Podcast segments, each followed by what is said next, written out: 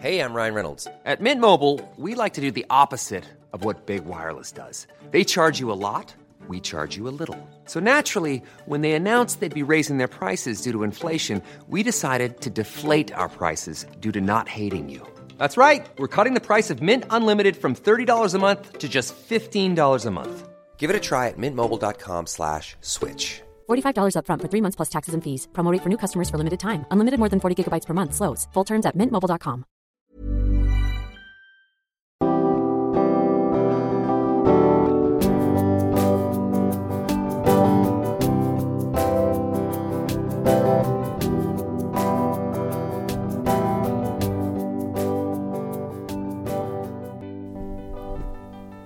Bonjour à toutes, bonjour à tous et bienvenue dans Milkshaker, le podcast qui agite les idées reçues sur l'allaitement. Je suis Charlotte Bergerot-Palisco, je suis la maman d'un petit garçon de bientôt deux ans que j'ai allaité durant un an. Dans la vie, je suis ostéopathe spécialisée en périnatalité. Je m'occupe des femmes en général, de leur désir de grossesse à leur postpartum, des bébés et des enfants.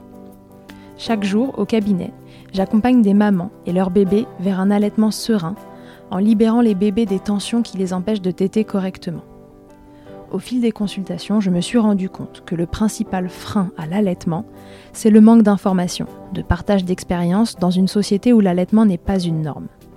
Je vous propose donc d'interroger avec moi des mamans et des papas sur leurs expériences, mais aussi de vous informer auprès de professionnels spécialisés en allaitement. Objectif?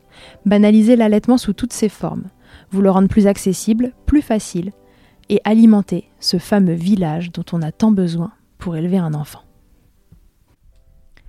Cédric est un papa. Il a créé un podcast en mars 2020 qui se nomme Papatriarcat. Il y parle parentalité éclairée et système patriarcal avec différents invités ou en solo. Aujourd'hui, pour Milkshaker, il a accepté de nous parler allaitement. Pour sa femme, c'était une évidence, mais pour lui aussi très rapidement.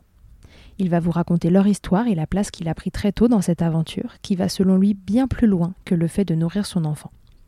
Cédric a appris en se renseignant, en devenant papa évidemment, et au fil des rencontres qu'il a faites en tant que père et en tant que créateur de Papatriarcat, que je vous conseille vivement d'aller écouter si ce n'est pas déjà fait. Laissez-vous porter par ce papa d'une grande bienveillance, impliqué et engagé pour l'allaitement, les enfants et pour rendre ce monde meilleur de façon plus générale. Belle écoute.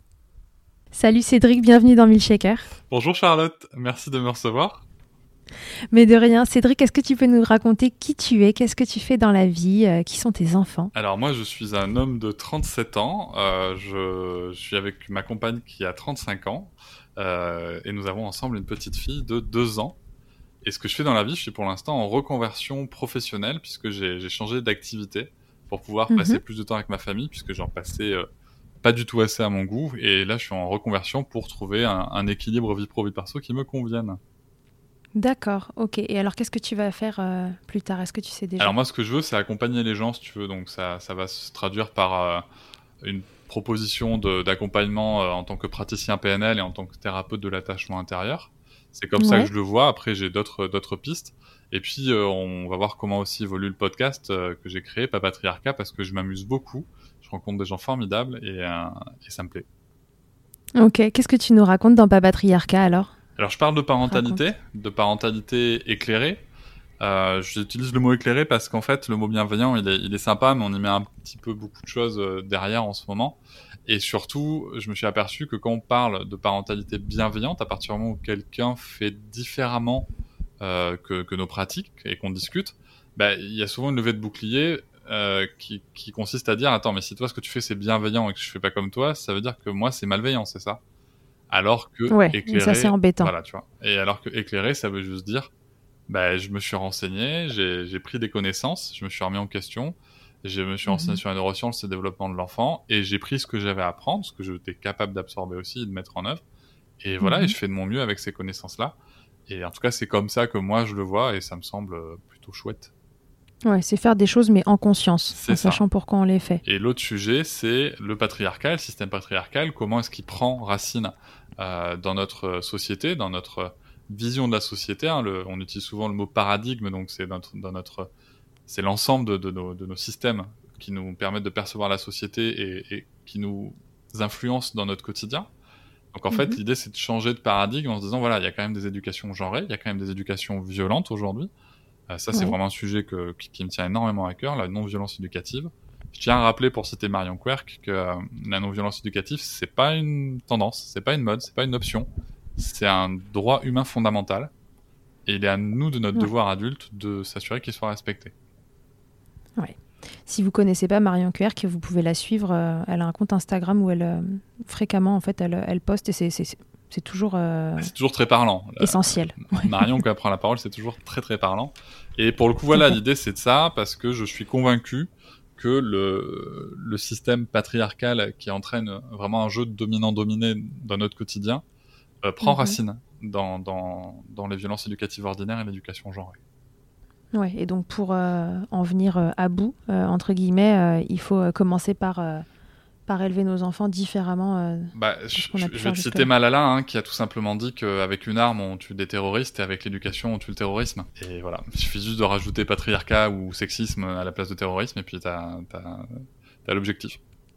Ça fonctionne. Ça marche. Ok, et donc du coup, tu nous as créé ce podcast euh, en début d'année là. C'est ça, premier épisode le 9 mars 2020, le lendemain de, de la journée internationale pour- de lutte pour les droits de la femme. Avec une symbolique en plus. Donc, euh, ouais, ouais, bah, c'était un peu l'idée, ouais. Ok. Et donc aujourd'hui, tu as accepté euh, d'être interviewé euh, par moi Ouais, pour nous parler d'allaitement. oui. Donc tu as un enfant, tu nous as dit, Oui. qui a été allaité, du coup, Qu'il est toujours. Qu'il est toujours. Alors raconte, euh, l'allaitement pour toi, euh, c'était quoi? Avant, la- avant de la- que, que ta fille soit allaitée, qu'est-ce que c'était que l'allaitement pour toi? Quelle image t'en avais Euh, Qu'est-ce que t'en pensais? Alors, moi, je suis toujours parti du principe que la nature était bien faite, si tu veux. En toute transparence, sur le sujet de l'allaitement, j'ai pas eu mon mot à dire. Voilà, on en a parlé avec ma compagne. hein. Euh, on a, elle, a, elle avait pas mal anticipé la discussion, je pense, puisqu'elle avait, elle avait déjà pas mal de réponses sur des questions que je pouvais me poser, comme mais comment est-ce que moi j'ai des moments avec elle, comment comment je me positionne.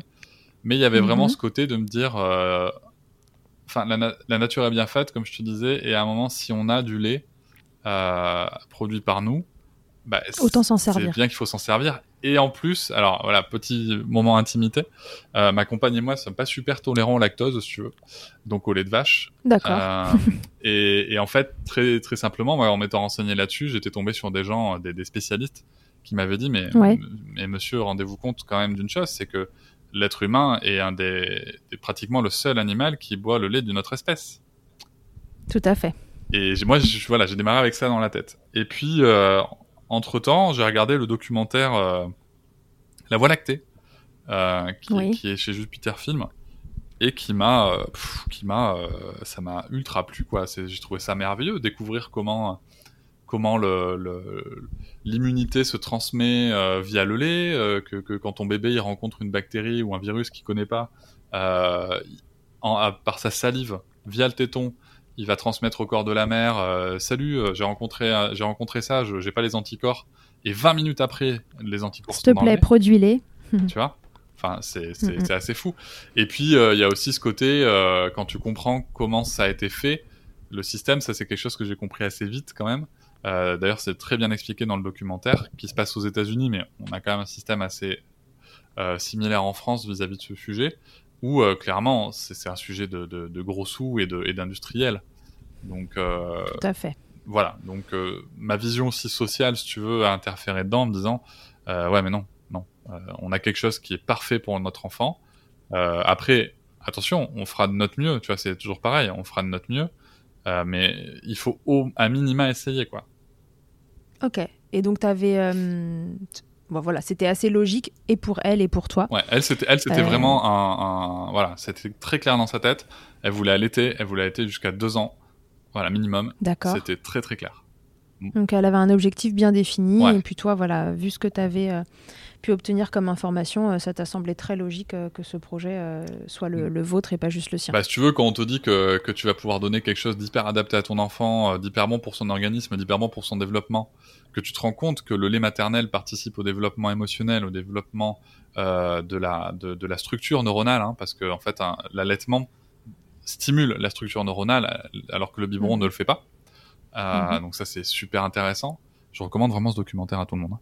Et, euh, On le mettra en note pour que vous puissiez retrouver. et, et si tu veux, une fois que, une fois que t'es convaincu de ça, bah, t'as envie d'y aller, quoi. Donc, euh, donc voilà. Donc ça a été assez évident. Ouais, ça a été assez évident, ouais. Et alors comment ça a démarré cet allaitement? Est-ce que ça a été euh, des démarrages d'allaitement relativement simples ou euh, Horrible. Enfin, horrible. hein. Horrible, non, parce que, parce que depuis, je me suis beaucoup renseigné et je me rends compte qu'on a eu beaucoup de chance, énormément de chance, parce qu'il n'y avait pas de lésions physiques, par exemple. Mhm. Euh, on a rencontré depuis euh, des, des mamans allaitantes euh, qui, qui, qui avaient vraiment des crevasses et tout, et nous, on n'a pas du tout rencontré ça, donc ça, c'est c'est super chouette, mais ça a été... Mais elle avait mal Hmm Elle avait mal Non. malgré tout Non, elle avait pas Non. spécialement mal. Non. En fait, nous, ce qui s'est passé, euh, bon, déjà la première tétée, si tu veux, je m'en rappelle, parce que ma femme, elle était complètement défoncée. Elle sortait de la césarienne. ah ouais, elle était, elle sortait de la césarienne de 18 heures d'accouchement, euh, presque sans, enfin, sans repos, tu vois. Enfin voilà, c'était horrible. Ouais, Euh, Pas le prérequis idéal euh, ouais. pour démarrer un allaitement sereinement. Carrément, c'était horrible. Et d'un côté, si tu veux, elle, elle sort de la salle d'OP. Euh, de l'autre côté, moi, je venais de passer 15 minutes en peau à peau avec ma petite. J'étais sur un nuage, j'étais rempli d'ocytocine. Moi, j'étais défoncé, mais de bonheur, quoi. Mhm. Et elle a été défoncée de, de bonheur aussi, hein, mais, mais défoncée Mais par aussi défoncée physiquement. Et physiquement, bien sûr. Et si tu veux, elle arrivée là-dedans, elle, elle, elle luttait pour tenir, elle était, je crois, je crois qu'elle était à 8 de tension, c'était horrible. Et, euh, et la première tétée, en fait, si tu veux, c'est moi qui pressais euh, son sein pour, euh, pour faire couler le colostrum et, et, euh, et qui tenait la tête de la petite, avec les consignes, hein, bien sûr, des, des personnes compétentes autour. Et donc c'est un moment qui m'a marqué moi parce que parce que je m'attendais pas si tu veux à le vivre. Moi je m'étais dit que j'étais très loin de, de, de ça finalement. Et, et vivre cette première tétée comme ça déjà ça a été super chouette. Tu pensais pas prendre un rôle euh, aussitôt Ah bah euh, ouais carrément. Si tu veux, dans moi, je me disais euh, voilà ma femme elle va déballer elle va déballer les, les tétons et puis c'est parti quoi. Et puis et puis je regarde et puis je suis content. Euh, Ça avait l'air cool ce ouais, film. tu vois, c'était cool. Mais c'était cool aussi de le vivre comme ça, hein, parce que pour le coup, tu crées, tu crées tout de suite une relation qui est très, très, euh, très positive aussi, où tu prends part. Donc c'est c'est ça qui Bien était sûr. génial. Oui, là il y avait besoin de toi pour démarrer Bah, c'est ça. Et puis surtout, tu vois, on- on- tout de suite, on te parle de position, on t'explique qu'il faut bien que la bouche englobe le téton, tati tata, alors que moi, je pensais euh, tout simplement que, que, que le téton, on pouvait le sussauter. Non, non, il y, a- il y a vraiment une position de préhension du téton pour avoir un bon mouvement de la langue. Euh, donc voilà, c'est euh, c'est assez intéressant de commencer comme ça. Et puis après, donc, je me suis retrouvé euh, seul avec ma fille pendant trois heures en peau à peau, le temps que ma femme se remette. Et Mhm. puis quand elle est revenue, en fait, c'est là où c'est là où ça a commencé à être compliqué parce que euh, césarienne, parce que euh, différents sujets, la montée de lait euh, se faisait pas des masses. D'accord. Et là, on tombe sur des gens qui nous disent ah mais vous savez, madame, il y a des femmes elles ont pas de lait, hein, c'est comme ça. Hein.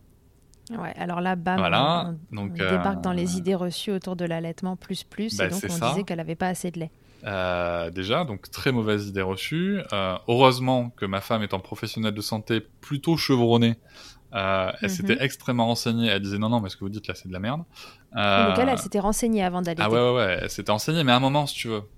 À un moment, quand, quand t'es entouré de professionnels de santé aussi, dont c'est le métier au quotidien, qui te disent Ah, mais là, vous avez pas assez de lait, hein, va falloir passer au lait artificiel, madame. Ouais, et que t'es fatigué, que t'es Bah, à c'est J3 ça, et tu que t'es un peu Et, au bout.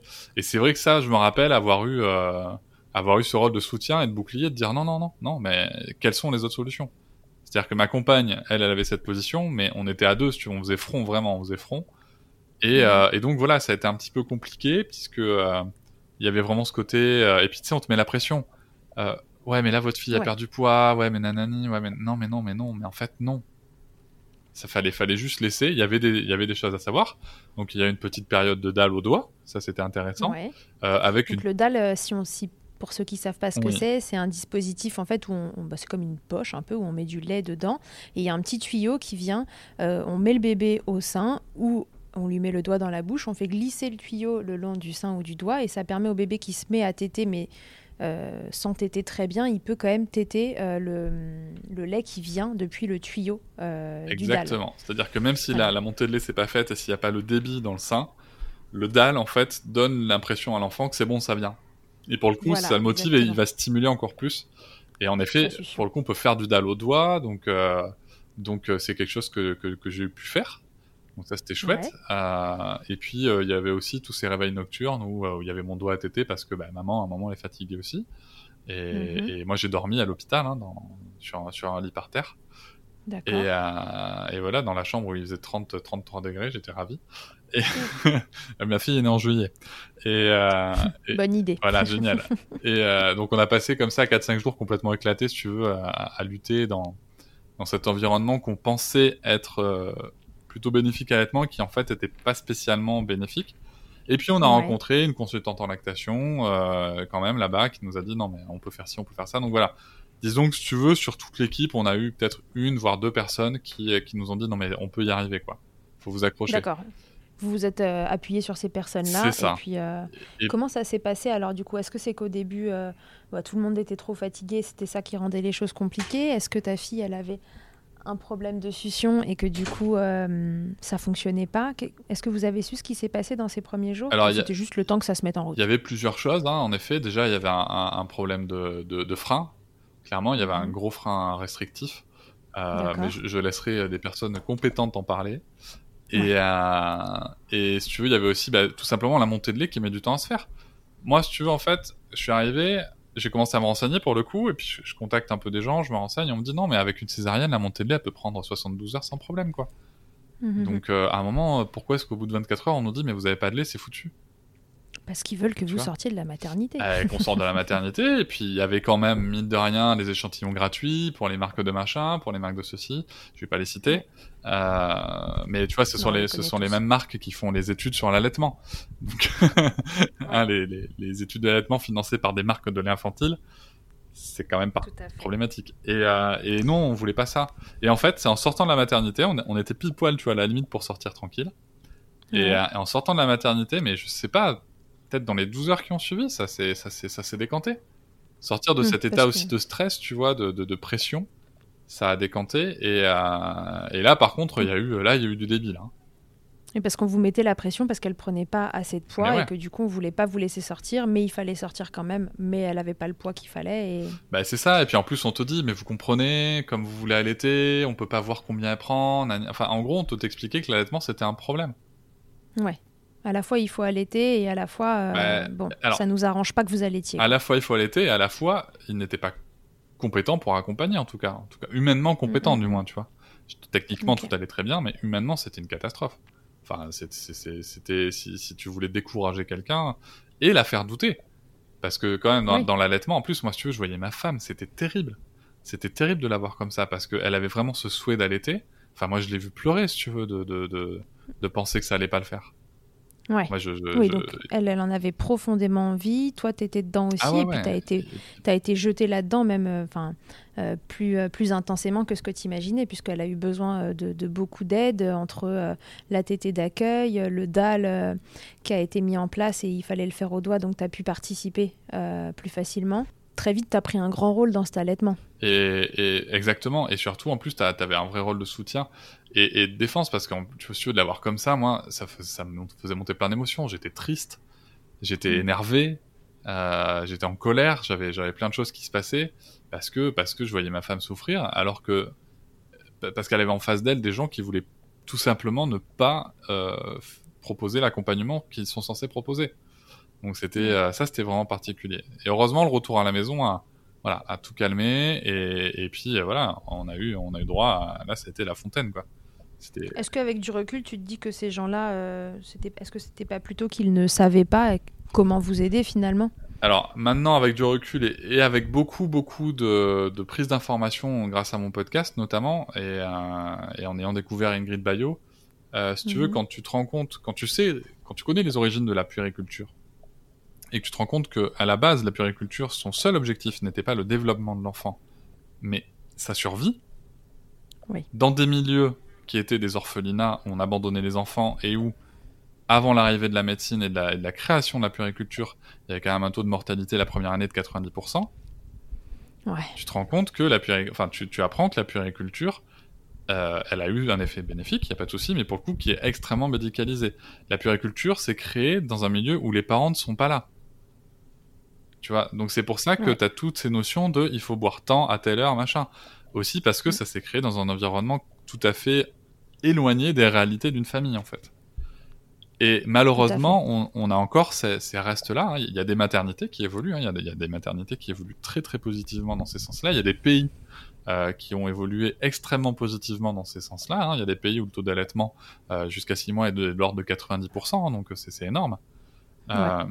Maintenant, une fois qu'on s'est dit ça, en France, voilà, on, a, on, se traîne encore ça, tu vois, on se traîne encore ces, ces boulets-là euh, qui, qui, sont, euh, qui sont des boulets qui, qui viennent bah, de la puériculture, euh, de, de la culture féministe aussi euh, du XXe siècle, euh, qui mmh. viennent de, de, et aussi tout simplement de cette, cette course à la, à la performance et à la productivité. L'allaitement, c'est pas bon non plus, si tu veux, pour la femme qui veut retourner travailler. Non. Tu vois, c'est pas, c'est pas forcément joignable avec cette culture de la performance qu'on veut en permanence. Hmm. C'est joignable, mais euh, pas facilement aujourd'hui dans la société dans laquelle on vit. Exactement, c'est pas facilité, quoi. Ouais.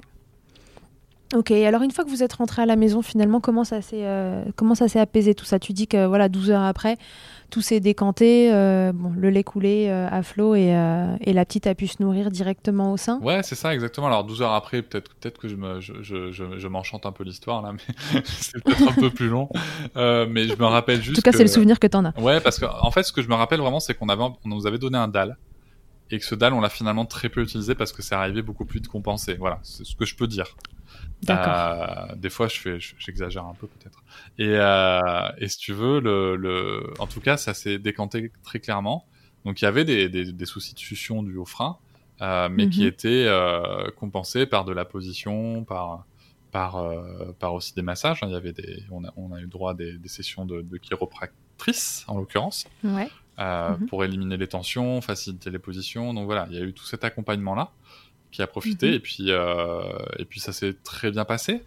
Ce, ce démarrage s'est très bien passé. On faisait même des stocks. Hein, on a congelé du lait pour ah un ouais. peu plus tard. Euh, on faisait, ah oui, donc de je n'ai pas assez de lait, enfin vous n'avez pas assez de lait, madame, à je fais des stocks pour plus ah tard. Oui.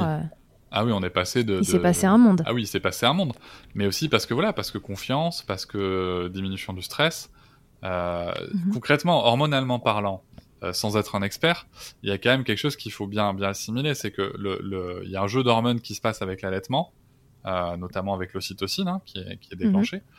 Et euh, l'ennemi de l'ocytocine, c'est le cortisol, qui est généré par le Donc stress. le stress. Donc en toute logique, hein, sans même être euh, spécialiste de santé sur le sujet, tu, tu te dis moins on est stressé, exactement. mieux on allaite. Là où il y a du là où il y a du cortisol, l'arrivée de l'ocytocine est, est plus compliquée et donc t'es pas dans les conditions optimales pour allaiter. Et ça, tu le savais avant? Euh, non, non enfin si, je, je le savais, mais j'en avais pas, euh, j'avais pas encore toutes ces connaissances que j'ai acquises entre temps. Mais c'est aussi expliqué dans le dans le fameux documentaire La Voie lactée. donc, ok. Euh, donc, bon, il va falloir le regarder. Il va falloir le regarder, ouais. Mais... Alors quel, jeu, quel rôle tu jouais, pardon, toi, dans dans tout ça? Alors, en toute transparence, parce que je suis pas là pour vendre du rêve non plus. Euh, le premier mois et demi, les deux mois, ça a été dur pour moi parce que. Ouais. Euh, Pourquoi? Parce que bah, tout simplement, comme tous les enfants, ton, ton enfant, tu vois, il n'est pas des stades d'éveil. De, hein, euh, disons qu'on va plutôt compter ses phases d'éveil que ses phases de sommeil, tu vois. Oui. Et, et pour coup, quand il est en phase d'éveil, bah, il s'éveille surtout pour manger. Oui. Et donc téter. Et, et c'est moyen moyen le, la sensation d'interaction, je dirais. À côté de ça. Et ça t'embêtait ça au départ, de pas avoir d'interaction. Euh... Ouais, enfin si tu veux, je faisais des pots à pot, hein. Je faisais des pots à pot, vraiment. On s'était installé, on avait notre petit coin, on a, c'était des moments super agréables, mais t'es dans des interactions où il se passe rien, quoi, où tu fais de la sieste. Alors qu'à deux mois, notre fille, tu vois, elle commençait déjà à lever la tête, euh, elle, elle, elle, commençait déjà à se retourner, donc tu sais, tu, voilà, là t'es en interaction parce que motricité libre, tu te mets à sa hauteur, tu te mets, tu te mets à, à ramper toi aussi, tu vois, tu tu joues. Oui, bah, elle s'éveille. C'est ça, exactement. Mmh. Elle s'éveille. Elle a aussi, elle perçoit mieux les formes. Elle commence à percevoir, à voir mieux. Enfin, euh, ses, ses, yeux voient, voient, voient, des choses différentes. Donc euh, voilà, il se passe plein de choses. Tu peux commencer à vraiment développer des jeux avec des livres en noir et blanc, avec des formes définies. Mmh. Donc vraiment là, là, tu rentres en interaction. Et là, je me suis éclaté. D'accord. Mais cette phase d'avant où tu t'es pas éclaté, quel rôle tu jouais? Est-ce que tu étais le coach euh, du coup euh, de ta femme? Est-ce que euh, Alors, tu tu prenais, euh, tu prenais quoi finalement comme part pour euh... Alors déjà, la part qu'il faut, je pense, euh, bien, bien prendre et comprendre, euh, c'est la part de la charge mentale. Je m'explique. alors déjà, désolé, l'auteur du podcast Papatriarcat n'était pas du tout un exemple en termes de répartition des tâches Ah. à ce moment-là. hein. On casse les mythes. je faisais, euh, je faisais, je faisais euh, ma part. J'avais déjà compris qu'il fallait que je fasse ma part et que c'était pas de l'aide, mais j'étais pas forcément, si tu veux, super actif. Donc tu, tu, déjà tu, tu allèges la charge parce que si tu veux, la charge, euh, la charge mentale, quelle qu'elle soit dans un foyer, faut bien comprendre une chose, c'est qu'à l'arrivée d'un enfant, la charge mentale, elle augmente Oui, ça, pour le sûr. foyer. Quand tu as un allaitement, la charge, la charge mentale et physique, elle augmente pour la maman. Mhm. Voilà, ça c'est. tu peux rien y faire. Donc forcément, si tu veux garder un certain équilibre, il faut rééquilibrer la charge à d'autres endroits. Donc évidemment, Mhm. ça se passe par la bouffe, euh, le ménage, euh, le linge, tout ce que tu veux. Euh, Ça peut Mhm. aussi passer par des petits massages, ça peut passer par des câlins, ça peut passer par euh, aussi beaucoup d'écoute. C'est important d'en Changer parler. les couches de chouchou, Changer les couches, aller exactement. chercher bébé dans son berceau. aller chercher le bébé, le bébé, donner le bain aussi. Je me suis beaucoup amusé à donner le bain. Ouais. Ça, c'était vraiment chouette. Tu vois, enfin, je dis que je me suis pas éclaté pendant deux mois, mais si, si, quand même. C'est juste que ça a pris une dimension différente, mais j'ai eu de très très bons moments aussi pendant deux mois quand même. Euh, T'as essayé de vraiment de la décharger d'une partie du quotidien pour qu'elle puisse euh, l'acc- l'accorder euh, à. euh, à. Je l'ai fait, si tu veux, autant que je m'en sentais capable aussi, parce que bah, t'avances aussi. Enfin, tu viens d'être papa, quoi. Donc, il y a des choses où tu te sens, il y a des choses où tu te sens moins. Donc, l'idée, l'idée, c'était de se dire qu'il n'y avait pas de limite. Ouais. Et, et après, t'avances avec euh, là où tu te sens capable, plus ou moins. Euh, faut que tu te sentes en confiance aussi, c'est important. Donc euh, très fait. vite, ça a été le bain. Et, euh, et puis après, voilà, des, des- beaucoup de, de, de, de- comment dire, de, de peau à peau. Et à la maison, ça a été beaucoup bah, de, de gérer la maison, quoi. Et gérer la maison et les gens. Oui. Oui, parce qu'il y a gérer, gérer la maison, mais en effet, s'il y avait que la maison à gérer, il y a aussi les gens à gérer. Eh ben Ceux ouais. qui viennent rendre visite. Bah, ceux qui viennent rendre visite et puis tu sais c'est ah mais tu allaites mais tu comptes allaiter combien de temps et machin. Des fois c'est bien quand c'est l'homme qui répond à ces questions là tu vois. Parce qu'à un moment la mère ça la saoule. Euh, et puis parce qu'en plus tu te tapes les questions sur l'allaitement sur le portage sur euh, Sur est-ce que tu as perdu ton poids de grossesse? Voilà est-ce que ça a perdu ton poids de grossesse et gna gna gna. et euh, ce que j'ai perçu assez vite aussi c'est qu'il fallait aussi beaucoup d'écoute dans le couple parce que les gens euh, posent souvent les mêmes questions et souvent, ces mêmes questions sont très, euh, je dirais, là, j'ai utilisé le mot bienveillant euh, à l'intention du bébé, c'est-à-dire, le bébé, il va comment Il a fait comme ci, il a fait comme ça. Et très injonctif pour la mère. Tu vois, tu parlais, alors ton poids de grossesse, et combien de temps et le, re- et le travail, ça revient quand, tati tata, alors que ça fait à peine un mois que t'as ton gamin dans les pattes, quoi. Est-ce qu'il fait ses nuits Eh, c'est ça, est-ce qu'il fait ses nuits? Ben, écoute, il fait, il fait ses nuits. Il ne fait pas les nôtres, par contre, mais il fait les siennes. Voilà. Donc, euh, et puis après, si tu veux, par- parlons des nuits. Euh, nous, on a fait le choix du cododo. Mhm. Et avec l'allaitement, c'est extrêmement euh, facilité les nuits quand même. Parce qu'encore une fois, la nature est bien faite. Si la mère allaite alors que son corps sécrète de la mélatonine, qui est l'hormone du sommeil, eh ben, la- l'allaitement va lui renvoyer un shoot pour se rendormir. Ce qui est cool. Ce qui est extrêmement cool, tu vois. On se Euh, plus vite. et oui, on s'endort plus vite, c'est fait exprès, la nature est pensée comme ça. Encore une fois, faut pas oublier une chose, c'est que euh, notre euh, notre espèce, elle a à peu près 300 000 ans. Donc nous, on est là, si tu veux, on se dit, on se dit de, du haut de notre de notre 21e siècle que que qu'on est tout puissant, mais faut pas oublier une chose, notre espèce, elle a 300 000 ans. Le sédentarisme a 5 000 ans. Et dans le sédentarisme, la, la révolution industrielle a elle est grosso modo 300 ans. C'est-à-dire C'est bien, j'apprends des trucs en même temps. c'est Ingrid Bayo qui m'a appris tout ça. Je, je n'ai rien. à- je- voilà, je, je renvoie. rendons à, Cléopâtre ce qui lui appartient en l'occurrence. Bon, vous irez écouter le, le podcast avec euh, Ingrid ah, mais alors. vous pouvez écouter, lire euh, sans, mais jusqu'à la lit Ingrid Bayo. Allez-y, c'est une femme exceptionnelle. Et euh, et si tu veux, ça veut dire que notre espèce elle a survécu 295 000 ans à peu près, si tu veux, sans Mhm. euh, que les enfants soient séparés puisqu'on vivait de manière nomade en tribu. Mhm. Et donc, faut, faut quand même comprendre que si notre espèce ne s'est pas éteinte, c'est bien qu'il y a des mécanismes de survie et de développement qui se sont mis en place. Bien. L'allaitement, exactement. L'allaitement en fait partie.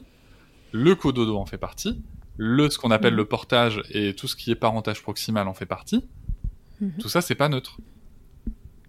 Et donc, Tout à fait. il faut le prendre en considération et la nature est encore une fois bien faite et ça marche très bien. Et donc, les nuits, alors, forcément, je- j'entends déjà les gens qui vont dire, ouais, enfin, c'est facile, hein, comme ça, toi, le papa, tu dors, euh, t'as pas à te lever. Ouais, j'ai pas à me lever, mais ma compagne non plus. Mhm. Tu vois? Et en plus, quand il y a la tétée, elle prend un shoot et elle refait un gros dodo. Et tout le monde est Et tout content. le monde est content. Et le papa, il a, il a certes fait une bonne nuit, mais il est en forme le lendemain matin pour prendre le relais, pour s'occuper de la Mhm. maison, pour gérer les gens, pour gérer ceci, pour gérer cela. Encore une fois, il n'y a pas de question de. Si tu veux, faut pas, faut pas penser. Je pense, en tout cas, moi, je pense qu'il faut pas aller sur des sujets d'égalitarisme à tout prix. Euh, L'homme et la femme sont différents. Le père et la Mhm. mère sont différents, biologiquement parlant, j'entends. Ils ont les mêmes droits. Là, c'est le discours un peu féministe. Hein. Euh, Ouais. L'homme et la femme ont les mêmes, euh, ont des différences, d'accord, Mhm. physiques, biologiques. Ça, c'est indéniable. Mhm. Mais ils ont les mêmes droits. Voilà. Une fois qu'on s'est dit ça, la question, c'est pas de se dire qu'il faut qu'on fasse les mêmes choses. Non, c'est de trouver l'équilibre à deux. euh, Exactement. C'est prendre en compte la charge mentale du foyer et de voir comment est-ce qu'on peut l'équilibrer par rapport aux spécificités et aux compétences de chacun aussi. de chacun, du moment dans lequel on est. et- Exactement. Ouais. Alors pour info, les compétences, on peut les acquérir aussi. Hein. Ouais, bonne nouvelle on aussi. Peut, on, peut, on peut comprendre comment fonctionne une machine à laver. Moi, c'est C'est ce que j'allais dire. Voilà. Si vous ne savez pas comment fonctionne le lave-vaisselle, messieurs, alors exactement. Tu on vois. peut vous apprendre. Tu vois, par exemple, le lave-vaisselle, ça a été mon sujet. Je- C'est vrai ouais, mais alors, je sais pas pourquoi, tu vois, moi, Tu savais pas où étaient rangées les assiettes? Mais si, si, bien sûr. Mais, euh, mais euh, par exemple, tu vois, moi, historiquement, par exemple, le lave-linge, j'ai j'ai utilisé des machines bien plus complexes qu'un lave-linge, si tu veux. Mais, mais Mais celui-là, historiquement, Ah ah non. mais il y a un truc, c'est ancré en moi parce que le, le, le patriarcat, il est systémique, hein, il est aussi ancré en nous. C'est quelque chose qu'il faut sûr. accepter et combattre, malheureusement, mais euh, c'est vraiment un truc où j'ai du mal. Et attends, parce que sachant qu'on utilisait des couches lavables, ah oui, donc là, valait vraiment apprendre à servir du Ouais, lave-linge. ouais. Et puis alors en plus, tu vois, le problème c'est que ma, ma les couches lavables aussi, tu veux, faut les appréhender. Tu vois, combien on met de lessive, on les lave combien de temps, à quel temps, après quel programme. Et bon, ouais, c'est vrai que si tu savais pas à la base combien on mettait de lessive pour un t-shirt, après, Exactement. faut tout réapprendre, faut, faut repartir du départ. Voilà, tu vois. Par contre, ok, je, je comprenais rien au programme, mais j'étais tout à fait apte à étendre le linge, à vider les machines et à relancer un programme qu'on m'avait donné, tu vois, par exemple. Donc, Bon. euh, on trouve, on trouve des Ça s'est solutions. bien goupillé quand même, voilà, cette histoire du lave-linge. Euh, on trouve des solutions. Il n'y a pas, il a pas de débat là-dessus, quoi. Donc après, c'est ouais, c'est, faut aller faire les courses, faut, enfin, bon, ça veux, c'est quelque chose que nous on Tout partageait le déjà. quotidien. Voilà, c'est quelque chose qu'on partageait déjà nous de manière très, euh, très, euh, enfin, Naturelle. très naturelle. Voilà, je veux dire, on n'était pas dans, dans une, dans une espèce d'état d'esprit où ma femme fait les courses euh, et, euh, et, et puis moi j'attends tranquillement à la maison en jouant à la console. Et puis quand elle rentre, je lui dis, je lui demande ce qu'on mange. Non, ça, ça, se passe pas comme ça Ouais. chez nous. Là, sinon, euh, prendre sa part au moment de l'arrivée de bébé peut euh, relever euh, de. Euh, là, ça devient, Une impossibilité. Ça, ça devient compliqué, oui. ça devient compliqué. Non, Mais puis- justement, toi, tu travaillais pas à cette période-là, t'avais déjà arrêté ton job précédent? Non, du tout. Ah non, moi ça a été ça a été un long sujet puisque j'ai pris un congé parental. Euh, alors en fait, qu'est-ce qui s'est passé? J'ai eu la chance d'avoir un directeur. euh, je travaillais à la Fnac de Poitiers et j'habite à Bordeaux. Voilà. Faut- Ok. faut- Ouf, ça fait un peu de chemin quand même. Voilà, exactement. T'as tout Ouais. compris. Tous les jours? Tous les jours, ouais. Et alors des Ouais, fois, je Poitiers-Bordeaux, c'est combien de temps? des fois, je dormais à connais, Poitiers. mais. Des fois, je dormais à Poitiers quand même, Ah oui. régulièrement même. Euh, Poitiers-Bordeaux avec la LGV, c'était deux heures. En fait, je mettais deux heures pour partir de mon domicile et arriver à mon bureau. Ouais, ça commence à faire. Ça commence à faire, mais en fait, euh, tu vois, quand j'échange avec mes collègues parisiens, pour eux, ça leur semblait normal, par exemple. Donc, donc, euh, Bon, donc oui. voilà. Finalement, je me suis dit pourquoi pas. Mais c'est vrai qu'avec l'arrivée de l'enfant, ça change tout. Et pour le coup, j'avais vraiment négocié euh, avec ma hiérarchie et, mes, et les ressources humaines le fait de pouvoir avoir euh, euh, du temps. En tout cas, je voulais un congé Ouais. parental, je voulais du temps, vraiment. Euh, parce que c'est quelque chose que, que, que, que je voulais, en fait. Je, je le ressentais comme ça, c'est tout. La seule limite a été une limite financière, puisque ça, Ouais. les congés parentaux, bah, t'es pas payé ou trois cacahuètes. Donc euh, c'est un petit peu ridicule. Et euh, la chance que j'ai eue par contre, c'est que ma fille soit née en juillet. Tu Mhm. ça m'a permis de jouer avec les jours de naissance que j'avais, qui étaient au nombre de 3. le congé paternité, qui est donc de 11 jours en France, pour lesquels nous luttons activement en ce moment avec euh, tout un groupe de papas engagés. Je vous invite à, à, à vous renseigner sur le sujet. Et euh, ça, c'était le petit message politique. Et euh, Ouais, t'as raison. Fred en a parlé dans un épisode précédent. bien, euh, Fred, vas-y, on est là. euh, numéro 5. Je suis ravi, Fred. Euh, Fred étant un papa engagé avec moi sur le sujet. Et, euh, et si tu veux, donc il y avait les 11 jours. Ensuite, se sont enchaînés mes, mes congés payés d'été. Ouais. Ensuite, je suis retourné travailler deux semaines. Ça a été une période très difficile. Euh, je l'ai fait euh, pour des raisons, pas pour des raisons financières, pour, mais pour des raisons en fait de, de, de, de solidarité avec mon équipe euh, d'en- d'encadrant dans laquelle j'étais, avec le comité de direction dans lequel je travaillais, parce que parce que voilà, parce que c'est mon tempérament. Euh, Mhm. Et ensuite, j'ai fait euh, six semaines donc de congé parental. D'accord. Et Donc ça, ça nous a rendu à... à fin septembre, début octobre même, début juillet. octobre. Ok, donc t'as eu un peu de temps euh, avec ta ta Ouais, c'était, et là, par contre, vraiment, j'ai adoré, tu vois, parce que tu, tu vois les choses qui évoluent. Euh, je me rappelle plein de choses. Je me rappelle aussi des choses euh, plus complexes. Hein. Je me rappelle l'aller-retour à Paris pour aller faire couper le frein, euh, où tu pars, tu prends le train, tu prends le métro, t'arrives chez l'ORL, euh, il coupe, tu repars une demi-heure après, euh, Ouais. métro, train, voilà, dans la même journée. Mhm. Euh, le voilà, enfin tous ces moments-là où tu commences un peu à te balader, à découvrir le portage, à avoir les sourires, à avoir de l'interaction et, et ouais, c'est c'est Mhm. vraiment magnifique quoi. Et puis toujours cet allaitement encore qui continue et, et, euh, et qui est super chouette où vraiment tu vois ta ta femme qui s'épanouit, ta fille qui euh, qui, euh, qui s'épanouit et, et où tu peux tu comprends que pendant un allaitement bah tu peux toi aussi faire un câlin. Enfin voilà, il- tu t'intègres au sujet. T'as t'as réussi à bien t'intégrer dans cet allaitement. Ouais, complètement. Bah, déjà, t'as les câlins, t'as as le fait d'être là aussi, le fait de la regarder, euh, toujours le fait hein, d'être présent euh, en soutien, le fait de nettoyer le tiers-lait, le fait de... Enfin, voilà. Toutes ces choses-là te chargent. Et puis aussi, tous ces moments super, parce que tant qu'il y avait, y avait pas le frein, puis aussi même quand il y avait le frein, il y avait les roues à faire, donc régulièrement, c'était la Mhm. tétée est finie, tu vas voir papa pour l'euro, donc euh, papa pour l'euro, tac, on fait l'euro, et puis après on joue, on, on s'amuse, euh, voilà, c'était... Non, c'était vraiment cool, quoi. Ça t'a jamais embêté du coup de pas pouvoir nourrir au sens propre du terme euh, ton bébé? Bah, non, parce que tu le nourris d'une autre manière. Parce que ah, ça, tu vois, c'est super intéressant parce qu'on a tendance. Déjà, il faut comprendre deux choses. On a tendance à percevoir l'allaitement euh, comme le simple sujet euh, de nourrir l'enfant. Ça, on le doit encore une fois à la puériculture qui a pendant très longtemps et pour partie encore euh, considéré le nourrisson comme un Tube digestif. un tube digestif doté d'un estomac à taille variable et doté d'un système d'alarme.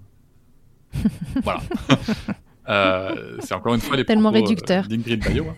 Euh, sauf que euh, on sait bien aujourd'hui qu'il y a tout un enjeu émotionnel, de développement, d'hormones qui se passent, euh, de liens d'attachement aussi, c'est important, faut pas l'oublier celui-là.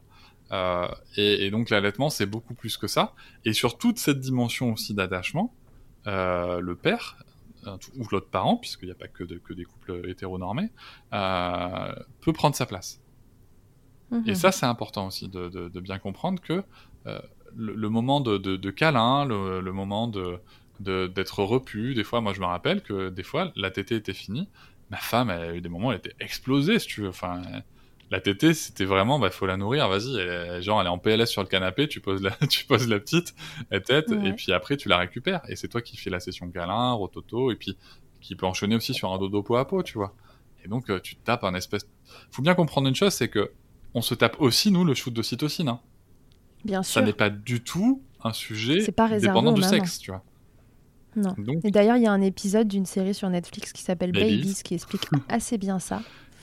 et en effet, Le premier épisode, hein, comme ça, ça vous, ça vous mène pas très loin si vous avez pas envie de tout regarder. Et, Mais dans le premier épisode, il vous explique que les papas sont tout aussi soumis et aux mêmes échelles euh, à ce shoot d'ocytocine euh, après la naissance et que c'est relié à, euh, au fait de juste de s'occuper de son bébé et pas de le nourrir, juste de, de s'en occuper. Exactement, c'est bien la, la- la proximité, l'interaction. Euh, et cet épisode, en effet, est très intéressant parce qu'on voit bien euh, que, puisqu'il y a des couples euh, hétéronormés, des couples euh, homosexuels, il y a- il y, a- Yes. il y a plein de couples euh, qui, qui sont mis en avant. Et ils expliquent bien l'effet que ça a sur le cerveau de l'humain, en fait, pas- pas- indépendamment du sexe. Et donc, c'est super intéressant. Et donc, voilà, donc toi aussi, tu prends tes shoots, tu vois, t'es es content. Et euh, bah ouais, attends, faut pas s'en priver, Ouais. hein. c'est agréable. non, bien sûr. Et, et donc voilà, ouais, cet allaitement est- a vraiment été, en tout cas ce début d'allaitement a vraiment été top. Et puis euh, au fur et à mesure, le temps passe, et puis tu continues, puis le travail reprend, et il y a un rythme différent qui s'installe, euh, avec du lait qui est tiré, euh, que toi tu peux donner ensuite avec différents ustensiles. Nous on utilisait une tasse 360 pour, pour ne pas venir Mhm. perturber le, le- le- le mouvement de langue. La, ouais, la succion. Euh, Parce que vous aviez un bébé qui avait eu des problèmes de succion, donc c'est vrai que c'est pas toujours. Exactement. le, le- le premier truc qu'on recommande, c'est pas forcément le biberon parce que ça, ça peut euh, euh, bah, altérer la succion au sein du bébé de, de prendre un biberon s'il n'avait pas au démarrage une super succion. Tout à fait. Euh, donc on va plutôt euh, privilégier d'autres con- contenants alternatifs. Et la tasse 360, bah, c'est une tasse où en fait quand le bébé pose ses lèvres supérieures dessus, ça déclenche un petit loquet qui fait que le lait vient. C'est exactement ça. Et c'est super pratique parce que, tu vois, ma, ma fille, à deux mois et demi, elle tenait sa tasse et elle a buvé toute seule. Bon, génial. pratique en plus. Ouais, grave. Enfin, tu vois, si tu veux, c'est, c'est, c'est pratique à différents, à différents, différents sujets. C'est-à-dire que c'est pratique parce que ça en fout pas partout, déjà de 1. Hein Mhm. Euh, parce que avant d'avoir la tasse 360, on a testé différentes choses comme des cups, des machins, et je, je, alors je suis peut-être pas doué, mais, mais j'en foutais partout, si tu veux. Donc, Il y en avait partout. donc pour le coup, Et le lait maternel, c'est c'est précieux. c'est On n'a pas précieux. envie d'en mettre et partout sur le parquet. précieux, C'est très précieux. Euh, ça fait aussi d'excellents pansements. Et, euh... et non, mais les applications du maternel, après, on peut en parler. Hein. Ouais, elles sont multiples. hein. c'est, Mhm. euh, Moi, il y a pas longtemps, j'ai eu mal aux yeux, si tu veux. Je, je me suis mis des gouttes de lait maternel dans les yeux et ça m'a fait de bien. Mais oui, Donc, mais euh, oui, bien sûr. donc voilà. Je le dis toujours à mes patients en consulte, mais quand votre bébé a un, un canal lacrymal bouché, l'œil qui est tout jaune le matin au réveil, là, etc., mettez du lait maternel, c'est magique. Mais tu sais, c'est comme le fait de faire passer du sérum phi dans les, dans les, dans les sinus pour, pour dégager. Mm, mm. Euh, Bien sûr. le lait maternel euh, est extrêmement plus efficace. Bien sûr. Ça, ça, enfin voilà, ça a plein de propriétés. Tu, tu me- tu me donnes une idée, un jour on fera un épisode spécial, euh, les, les bienfaits du lait maternel Ah bah, et ses tu peux y aller. Hein. Bah ouais, bien il y a les bains aussi, tu vois. Nous, par exemple, je vais dire un exemple au hasard, mais euh, nous, quand on a, on a, on a du lait qui s'est périmé, voilà, on a du lait qui s'est périmé, Mhm. euh, congelé, et ben, très, ok, très bien, bah, tu le mets dans ton bain. Génial, et comme. Cléopâtre Mais tenait, Exactement. euh, et on prenait les mettait dans le bain de bébé, on les mettait dans, le dans nos bains à nous, et c'était trop cool. Parce qu'après, t'as une peau euh, trop bien, quoi. Enfin, franchement, c'est trop cool. et euh, Donc du coup, vous avez repris le boulot. Tirage de lait. alors, euh, elle, elle a repris le boulot avant moi. TAS 360. Pour le coup. Ah, elle a repris le boulot Parce avant. qu'en fait, à l'époque, elle enseignait aussi en fac, une journée par semaine juste, donc elle a repris le boulot partiellement à ce moment-là. Et, et donc, ouais, tirage de lait, séparation avec la petite. Ensuite, elle était chez une nounou. Euh, Mhm. Où donc, ouais, donc il y avait tirage de lait euh, pour ma compagne, euh, on donnait à la nounou, et ainsi de suite. Et puis, euh, et puis voilà, et puis ça s'est bien passé. On avait une belle dynamique, enfin, qu'on a toujours d'ailleurs. hein. Et, et ça tourne. Et puis, Ouais, donc après, une fois que c'était lancé, tout ça, ça, ça a roulé, quoi. L'organisation était, était tu trouvée. roules, et, tu roules, c'est important. Après, moi, tu vois, ma compagne, elle est indépendante, hein, donc ma compagne est dentiste. Faut, faut, faut, Ouais. je, je peux en parler, hein, donc elle est indépendante, donc elle a, elle a choisi son temps. Et, euh, et, donc elle a pu gérer ses, ses moments de tir- pour tirer son lait comme elle veut. Je tiens juste à préciser Mhm. quelque chose hein, qui est important parce que c'est une question que j'ai souvent eue dans mes échanges et aussi pour des gens proches et pour des professionnels de santé, pour info, euh, qui n'étaient pas au courant. Je pense à des infirmières ou des aides-soignantes. mhm. Euh, si vous souhaitez tirer votre lait, votre employeur est dans l'obligation de vous Ouais. laisser une heure par jour que, dont vous disposez comme vous le souhaitez. Si c'est 3 fois 20 minutes, c'est 3 fois 20 minutes. Si c'est 2 fois 30 minutes, c'est 2 fois Mhm. 30 minutes. Si c'est 6 fois 10 minutes, c'est 6 fois 10 minutes. C'est vous qui décidez. Tout à fait. Euh, C'est un droit. il faut bien savoir que c'est un temps qui n'est pas rémunéré aussi. Mhm. Euh, ça, ça, après, il faudra en parler aux instances concernées. Et, euh, et il ne peut pas vous le refuser. Et si jamais vous n'avez pas d'endroit spécifique et où vous n'êtes pas à l'aise pour tirer votre lait, il est dans l'obligation de vous fournir un emplacement isolé pour le faire. Ok. Voilà, ça c'est C'est bien de le rappeler. c'est bien de le rappeler parce que euh, même en, je donne l'exemple d'une personne qui de ma famille qui qui est, qui travaille qui est infirmière et, et pour le coup en fait, euh, ça, ses ressources humaines, ses responsables ressources humaines ne lui en ont jamais parlé. Mhm. On est quand même dans le domaine de la santé, tu vois. Enfin, c'est, Ouais. moi j'ai trouvé ça hallucinant. Comme on le disait tout à l'heure, il y a encore plein de gens qui juste ne savent pas. Mais oui, aussi. mais oui, qui ne savent pas et Mm. puis et puis t'en as qui savent et, et qui ne le disent pas surtout parce qu'il faudrait pas perdre en productivité non plus, faut pas déconner.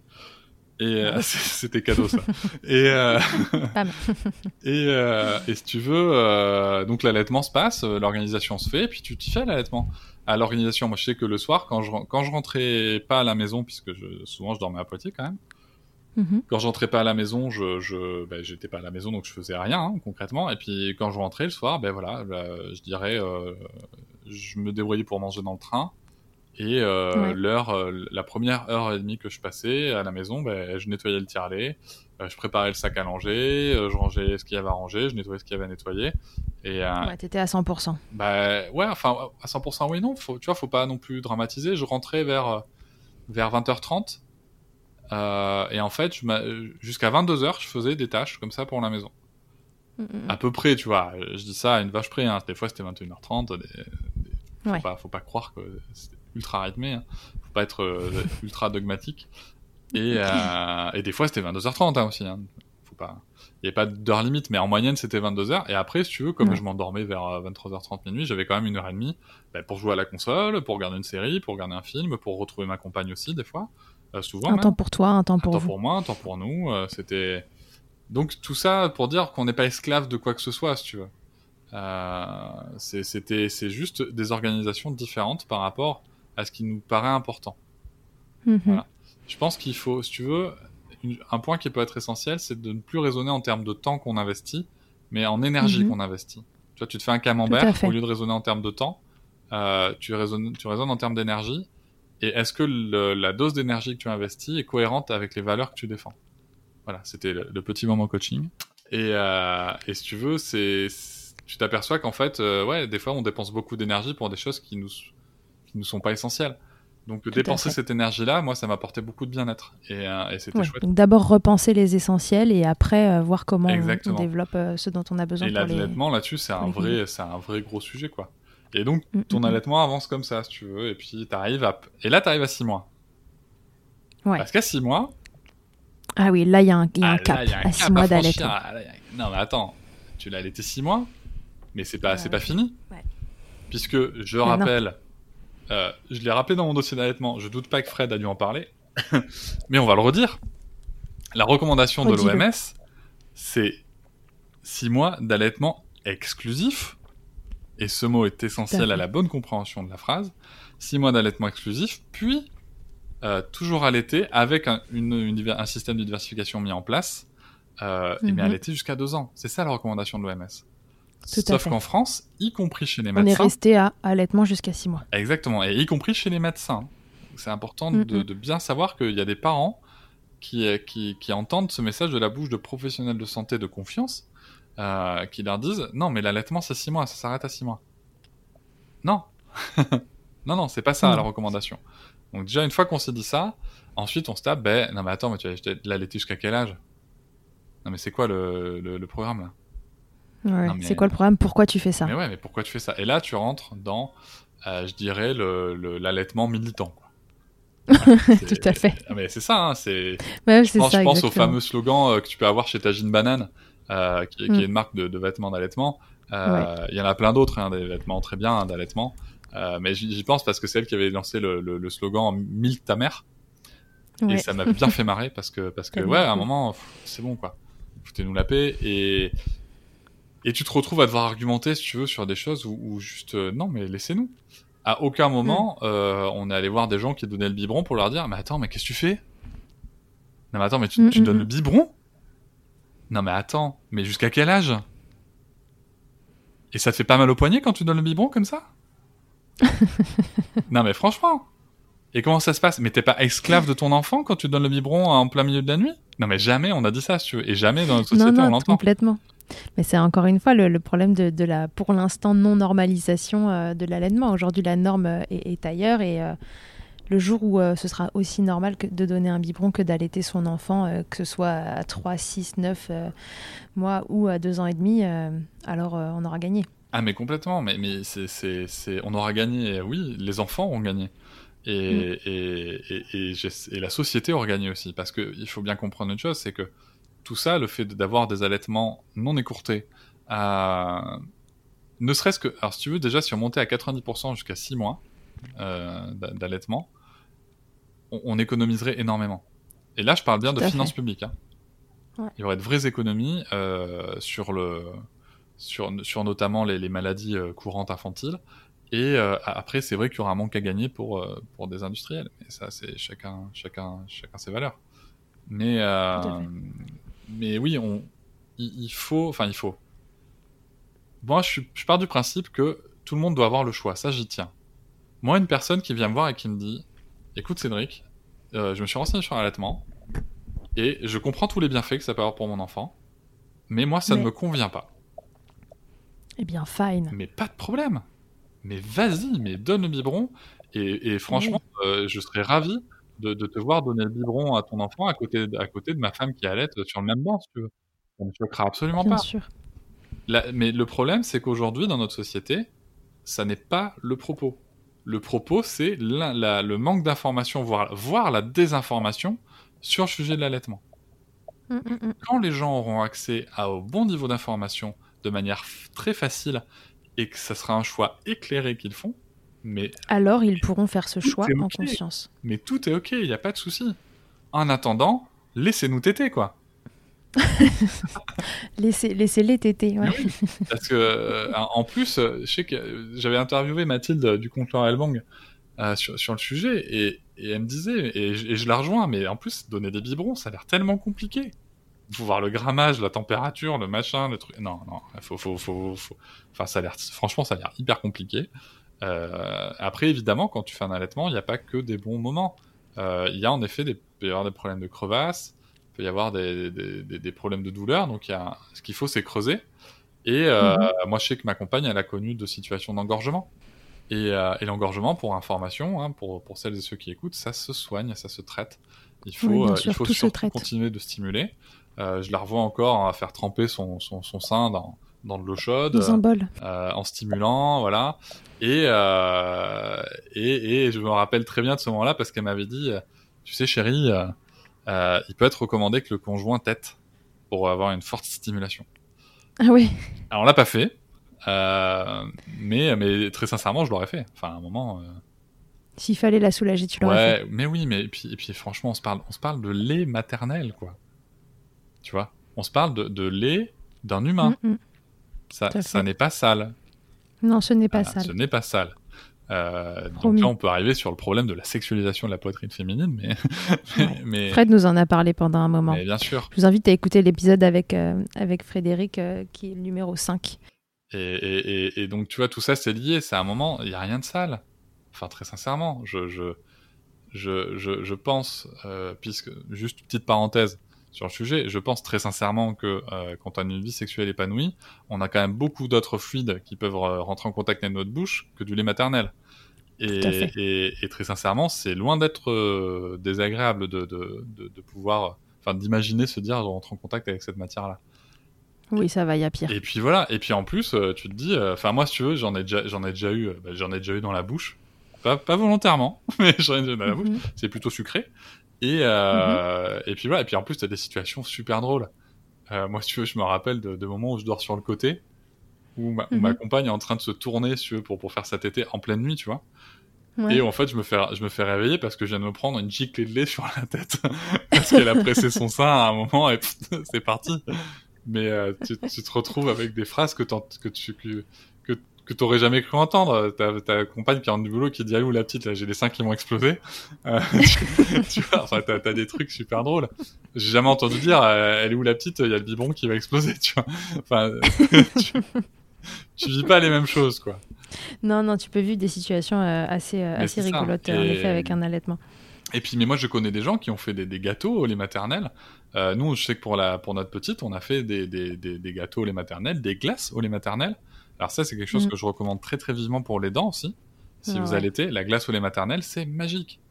Un bâtonnet, du lait, au congèle, Et et, ouais. votre gamin, Le froid, euh, anesthésie, euh, la douleur. il peut, euh, il, peut, il peut avoir tout le bonheur de la, de, de- du lait maternel avec le froid qui va lui faire du bien. Et donc, il y a plein de choses comme ça. Mieux que tous les anneaux de dentition. Mais oui, et ça coûte zéro. Et ça coûte zéro, Ça coûte encore zéro, une fois. encore une fois, tu vois. Donc, c'est. Et alors l'allaitement pour vous, là, donc il se poursuit euh, toujours. Ouais. Euh, et euh, donc vous avez dépassé ce stade fatidique des six mois, au bout duquel, euh, moi je dis toujours que j'ai senti périmé au bout de six mois. moi et mon, moi mon allaitement et mon fils, euh, on, on périmait à six mois.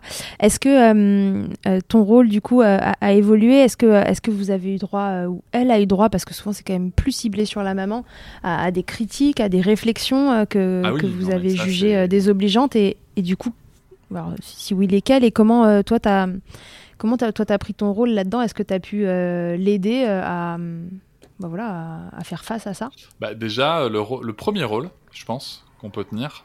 Alors, déjà, commençons par les remarques. Les remarques, c'est. Alors, t'as- t'as toujours les gens qui sont bienveillants qui disent Oh, mais c'est super d'allaiter, mais tu comptes arrêter quand? Oui, mais tu comptes Mais arrêter tu comptes arrêter quand Tu Non, comptes en fait, arrêter quand en fait, arrête-toi, oublie ton mais. c'est super d'allaiter, ta phrase, elle était bien. Tu rembobines la cassette et tu t'arrêtes avant le mai. Pourquoi Et puis, t'as bien sûr les gens qui te disent Mais c'est sale ce que vous faites. Non, mais vous avez pas honte Ah. Bah oui, bah oui, bah c'est sale, bah oui. Et encore, nous, on a une fille. Hein, quand c'est un garçon, t'as même des gens qui vont t'inventer des histoires d'inceste et tout, si tu veux, donc euh, c'est compliqué. Ouais, ouais, ouais. Euh, après, t'as aussi l'argument, le faux argument du oh, mais vous vous rendez pas compte, ça donne des caries. Ah oui, c'est ce vrai. qui est une énorme bêtise. Tout Voilà. à fait. Je, je laisse les gens compétents euh, répondre, mais Pareil, en c'est parler. une énorme bêtise. Euh, et, et- et donc, tu as, plein de choses. Et puis, tu as aussi les gens, tout simplement, en fait, qui se sentent... euh, Ça, après, c'est très humain, malheureusement, dans notre société plutôt violente, de dire, si tu fais pas comme moi, ça veut dire que tu me critiques. Non, Ouais, ça ouais, veut ouais. juste dire que Alors je fais pas non, comme pas toi. c'est tout. Enfin, tu fais. Souvent, les gens, je leur disais, euh, qu'est-ce que vous préférez faire, faire Faire du vélo avec un short, euh, avec un short ou avec ou un pantalon? Tu vois, Mm. c'est- con, je sais comme exemple, hein, mais Non, non, mais en pantalon, simple moi, je ça, préfère le faire en short. Est-ce que pour autant, euh, je dois pas faire de vélo? Tu vois, enfin, c'est c'est- on, en- on est sur cette, sur ces raisonnements-là. Après, voilà, ça touche à plein de choses. Euh, Il y a les remarques, moi, qui m'ont beaucoup touché et qui ont conduit à des échanges très, très intéressants. euh, sont les remarques de mères qui, euh, qui Mhm. elles, n'ont pas connu cet allaitement alors qu'elles auraient aimé pouvoir le mener et Oui. qu'elles ont juste été mal accompagnées. Mhm. Et là, il y a un vrai ressenti qui se crée. Et je pense qu'il vaut mieux se mettre en situation d'empathie, prendre un peu sur soi, parce qu'il y a des choses à sortir, il y a des choses qui peuvent être super intéressantes. Oui, et que les- ces réflexions-là découlent plutôt d'un échec et, et d'une frustration liée à ça, et, que du coup, euh, si on creuse un peu, on retombe euh, tous sur les et mêmes que répondre à, à la frustration, à la douleur par, par de l'opposition et potentiellement de la violence euh, Ne euh, fonctionne pas. Ça marche pas. Au contraire, ça va, ça va créer un- quelque chose d'encore plus grand. Donc, le premier positionnement, déjà, c'est de se renseigner. Si on veut être un, un soutien, c'est de se renseigner, être capable de répondre. Tout à fait. être capable de répondre de manière argumentée avec des études et des éléments tangibles. Voilà. Mm, mm, mm. Et d'en parler de manière très simple. Et souvent que ce soit pas à la femme de répondre. On n'est pas passif. Bien sûr. C'est pas une histoire de fille. ouais. Exactement, c'est pas une histoire de sexe. Euh, on, on est, euh, c'est une histoire de parents. Mm, mm. Et ça, c'est important. Et, et j'ai rencontré des papas aussi qui m'ont dit ouais, mais moi, je sais pas quoi répondre. Très bien, renseigne-toi, gros. non, mais à un moment, c'est bon, tu vois. a- euh, Enfin, stop. C'est comme sur, c'est comme sur tout. Je, je, je, je suis pas au courant. Ben, renseigne-toi. C'est ton enfant. Du coup, tu leur donnerais ça comme conseil à, à des papas ou à des mamans qui ont envie, euh, Il fut un temps. Qui ont envie d'un projet allaitement. Tu leur conseillerais quoi? Alors, la première chose, c'est parlez-en. Entre vous. Il Ouais. faut être une équipe. Euh, ensuite, renseignez-vous. Mais vraiment, renseignez-vous auprès de, de- de gens euh, qui peuvent être euh, compétents. Donc, les gens qui sont compétents, c'est qui? Ce sont les consultantes en lactation formées IBCLC. Ouais. Ça, je pense qu'on est au plus haut niveau de compétence en termes d'accompagnement euh, de, De l'allaitement. Ensuite, on peut avoir euh, des gens qui vont être un petit peu en orbite autour de, de- de- de ces questions-là. Je pense aux associations qui peuvent aider. Euh, je vais pas citer de nom parce que euh, la dernière fois je les ai pas toutes citées et ça c'est on me l'a dit. Donc il y a Mhm. des associations avec des marraines qui, qui ont des compétences mais qui je le Ouais. rappelle ne sont pas des professionnels. Il y a beaucoup de compétences, il y a beaucoup de compétences humaines d'accompagnement et ça c'est super. Mhm, mhm. Euh, après, voilà, ça ne, ne sont pas des professionnels sur des sujets plus techniques. Euh, je pense aux chiropractrices, je pense aussi aux ostéopathes, euh, et je pense bien sûr aux gens formés au frein et euh, sur ces sujets-là. Et, euh, et après, il y a, il y a tout un tas de choses matérielles. Voilà, renseignez-vous et prenez la température aussi autour de vous. Voilà. Annoncez la couleur avant. Que, Ouais. ce, que ce ne soit pas une bataille à mener en sortant de la maternité ou pendant que vous êtes à la maternité alors que tout le monde est épuisé. Tout à fait. Il faut Ouais, que votre tribu, les armes avant. il faut votre tribu de, de naissance, euh, parce que c'est important de se constituer une tribu de naissance, euh, soit ok avec ça. Les gens qui sont pas ok, il va falloir qu'ils les mettent en pause et ils reviendront quand vous vous aurez récupéré. Ça c'est un vrai Voilà, conseil. Exactement. Et ça marche pour Ouais, tous ouais, les se- sujets de se la créer sa parentalité. bulle, euh, se créer sa bulle euh, vraiment cocon, bienveillante Exactement. Euh, euh, pour cette période qui est de toute façon pas une période hyper euh, facile. Bien sûr. Parce que d'abord c'est fatigant, c'est quand même le plus gros truc. C'est bouleversant et euh, on n'a pas besoin des gens euh, qui pensent l'inverse de nous et qui ont envie de nous convaincre d'un truc différent. Donc, Euh, euh, Il se passe des choses incroyables. T'as as cette fameuse matrescence aussi hein, chez la femme qui, Ouais. qui, qui déboule. Et euh, t'as cette fameuse patrescence hein, chez l'homme qui déboule. Hein. Faut pas. c'est pas un sujet Ouais. beaucoup abordé, mais on peut en parler. Euh, mais- t'as un possible postpartum qui peut se passer. Euh, et ça, ce sont des vrais sujets. Et il y a des moyens de- d'éviter ou du moins d'atténuer tout ça. Je vous conseille, euh, pour, pour celles ceux qui voudraient découvrir ces sujets-là, le compte d'Ilana Weisman, qui, est, qui a Mhm. apporté le sujet du hashtag mon postpartum et qui est, qui est très au fait, qui a vraiment euh, porté ces questions-là. En tout cas, moi, j'ai énormément appris sur le sujet grâce à elle. Donc, donc voilà, il faut. Moi, le conseil que je donnerais, c'est faites-vous votre vision du truc. Et si, et encore une fois, je le dis, je le répète. Moi, je suis pour l'allaitement non écourté. Maintenant, si une fois que vous êtes renseigné, votre choix, c'est le biberon, mais c'est ok. Il n'y a pas de problème. Il y, a zéro problème. Mais renseignez-vous par rapport à ce qui est le mieux. Parce que oui, l'allaitement, il y a des choses biologiques et émotionnelles et plein de choses qui se passent qui sont le mieux pour l'enfant. Il n'y a pas de débat Mhm. sur le sujet, c'est prouvé. Maintenant, il est aussi prouvé qu'un parent qui se sent mal, qui n'est pas à l'aise avec la, sa une situation de parentalité, ça va aussi influer négativement sur l'enfant. Donc il vaut mieux que tout le monde soit OK.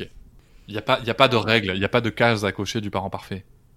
Ah non, ça c'est sûr. Voilà. Non, non, surtout pas. Le parent parfait, c'est celui qui va bien déjà. Voilà, exactement. C'est celui qui prend soin de soi aussi.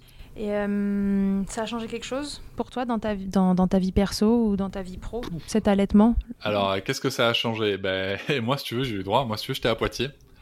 Et, euh, et donc, j'ai- et je- et alors, à l'époque, je travaillais donc en service client. Et j'avais une équipe essentiellement féminine. Avec des mamans dedans et d'autres qui ne l'étaient pas ou pas encore. Et j'ai eu droit à tout.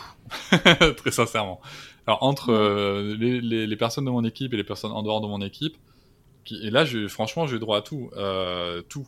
Genre, t'as des gens qui disent, mais c'est formidable, c'est génial, mais c'est- super, moi j'aurais tellement aimé faire ça. Tu vois, et t'as les gens Mhm. qui disent, mais, mais pourquoi faire? Mais, mais non. Mais moi je fais pas comme ça. Alors ça, c'est souvent, c'est la première réponse qu'on te dit, mais moi je fais pas ça. Mais ok, le fais C'est pas. pas grave. C'est ok, mais c'est super. Et tu fais quoi? Et ça, c'est un conseil que je donne aussi. Euh, pour le coup, quand vous avez quelqu'un comme ça, qui, imaginons la discussion entre quelqu'un qui, qui, euh, qui- qui donne le biberon et qui ne comprend pas le choix de l'allaitement, et vous qui, qui êtes, alors soit vous allaitez, soit vous êtes en, en soutien d'allaitement, euh, mais vous êtes sur le sujet, la personne qui va dire mais moi je fais pas comme ça, je comprends pas pourquoi tu fais ça. Ah oui, tu fais pas comme ça, tu fais quoi? Ah ben, Je donne le biberon. Ah ben raconte-moi comment ça se passe. Intéressez-vous à l'autre. Ouais, ouais, ouais. Hein. Essayons Ouvrez de. vos écoutilles à l'autre si vous avez l'impression qu'en face, euh, elles vont avoir du mal à s'ouvrir à Mm. vous. C'est le meilleur moyen Et- d'accéder à une discussion. Exactement, et les neurones miroirs, si tu veux, ça marche aussi quand on est adulte. Donc, euh, si vous fait. avez une réaction d'empathie, généralement, très sincèrement, ça, depuis que j'ai chopé le truc, euh, ça s'est toujours fini en Ah ouais, bah alors finalement, parle-moi de ton allaitement, s'il te plaît. Voilà. Et donc là, c'est des discussions qui sont. euh, Quand l'autre a compris qu'on ne met pas en danger, qu'on n'est pas là pour l'emmerder, quand on se concentre sur ce qui nous rassemble plutôt que sur ce qui nous éloigne, et ça, ça marche un petit peu dans tous les sujets de la vie, euh, généralement, les êtres humains, ça marche mieux. Top. Merci Cédric Eh ben, je t'en prie. de nous avoir raconté tout ça. Euh, on va passer à l'interview Fast Milk avant de terminer. Ok, Alors Cédric, c'est quoi le principal avantage en tant que papa à ce que ta femme allaite les nuits, Les nuits. gavé. Et alors si tu vois un inconvénient, lequel? C'est de te prendre du lait dans la tronche Ouais, euh, voilà. à 3 du mat? Non, très sincèrement, ouais, prendre du lait dans la tronche pendant que je dors. Euh, non, je- franchement, Oh, c'est bon pour la peau. Hein. Je- je- J'en ai pas vu, j'en ai, pas vu de, de- d'un- d'inconvénients euh, majeurs. Quoi. Ok. Euh, T'as un peu répondu déjà à cette question. As-tu goûté le lait maternel et si oui, comment Indépendamment de ma volonté, oui. Euh, mais très sincèrement, j'avoue que j'avais, euh, j'avais moi- moi-même en moi, si tu veux, ce petit côté euh, d'appréhension du sujet parce que parce que sexualisation, tout ça ancré aussi en moi. Et, euh, et, et maintenant, je regrette de pas m'être fait des, des, des, des flancs de lait maternel, des trucs comme ça pour, pour tester ou des gâteaux quoi. Bon, bah, il n'est pas Au trop prochain, tard puisque cet enfant est toujours allaité. Au prochain. D'accord. Ta femme a donc porté ton enfant, Cédric. Elle a accouché et elle nourrit encore aujourd'hui ton enfant, que ce soit de bon cœur ou bien contraint et forcé. Est-ce que tu préférerais danser sur Beyoncé ou Run the World ou sur Aretha Franklin Respect?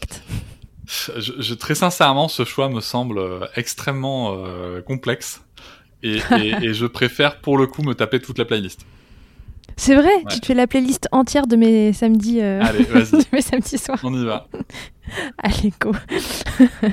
je, je vais vous demander de m'envoyer une photo de vous en train de danser sur une de ces deux chansons euh, pour qu'on puisse les mettre après sur le compte de Milkshaker. Ok, dernière question. Si en un mot tu devais me décrire l'allaitement de ton enfant? Magique. Magique? Ouais, ça en sans hésiter, magique. Ok, bon. Tu veux que je développe ou? Non, je... bah, si tu as envie de développer, développe, mais c'est pas obligé. bah, Magique parce que il se passe, euh, il se passe plein de choses qui nous dépassent, euh, qui sont bien, qui vont bien plus loin, bien plus profond que que, que notre vie actuelle et il y a, il y a plein de choses qui ressortent. il y a, y, a, y a la puissance du corps de la femme. Euh, il y, y, a toute cette, cette, je dirais, cet héritage ancestral de, de, notre espèce qui, qui ressort d'un coup. Et il y a toute ouais. cette émotion aussi qui ressort d'un coup. Et franchement, alors je vais m'adresser peut-être plus aux hommes, mais les gars, mais laissez-vous aller, quoi. Laissez-vous aller à vos émotions, faites des câlins, prenez vos shoots d'ocytocine, vous allez voir à quel point c'est cool, quoi. Ok, super. Merci beaucoup, beaucoup Cédric d'être euh, venu, enfin euh, d'être venu, d'avoir participé euh, à cette interview de Milkshaker, d'avoir accepté mon invitation. Euh, vous pouvez retrouver Cédric euh, sur le compte Instagram euh, Papatriarcat et vous pouvez aller écouter euh, son podcast qui est hyper riche en informations. Il interroge des gens qui sont super intéressants sur ce sujet dont il faut parler. Il vous l'a assez bien expliqué tout à l'heure. Donc voilà, je vous invite vraiment à aller écouter les épisodes de Papatriarcat pour, pour en savoir plus. Merci beaucoup Charlotte pour l'invitation, c'était un super moment. Eh ben, avec grand plaisir, je te dis à très vite et à tous et à toutes, à très bientôt dans Milkshaker. Merci beaucoup d'avoir écouté cet épisode de Milkshaker. Vous pouvez suivre l'actualité du podcast sur le compte Instagram du même nom et sur mon site internet charlotte-bergerot.fr dans la rubrique podcast. Vous y trouverez aussi une série de tutoriels pour mamans et bébés réalisés durant le confinement. Si vous avez apprécié ce podcast, n'hésitez pas à le soutenir en laissant un commentaire, en lui attribuant 5 étoiles ou encore en en parlant autour de vous. Je vous laisse comme toujours en compagnie d'Emma et de son titre Albidaire qui nous accompagne depuis le démarrage de Milkshaker. Je vous dis à la semaine prochaine pour un nouvel épisode. D'ici là, comme d'habitude, prenez soin de vous, milkshakez autant que vous le voudrez et bousculons ensemble les idées reçues sur l'allaitement maternel. I hate to see you down. Can't stand to know you're hurt. When you say it's getting loud, the voices in your heart. And you know I get it, so let it all out. Keep your head up, your masterpiece, and I'll swear that I'll be there by your side text away, you know you can find me. It just takes a whisper, and I'll be there to listen. I got you, I'll fight with you, cause I love you. I'll be there, I'll be there. Oh, I'll be there. I'll be there. I know I'm not perfect.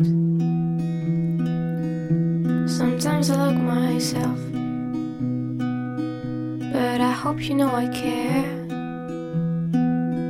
You can meet me anywhere. You know I get it, so let it all out. If anyone comes at you, then I'll swear that I'll be there by your side. A text away, you know you can find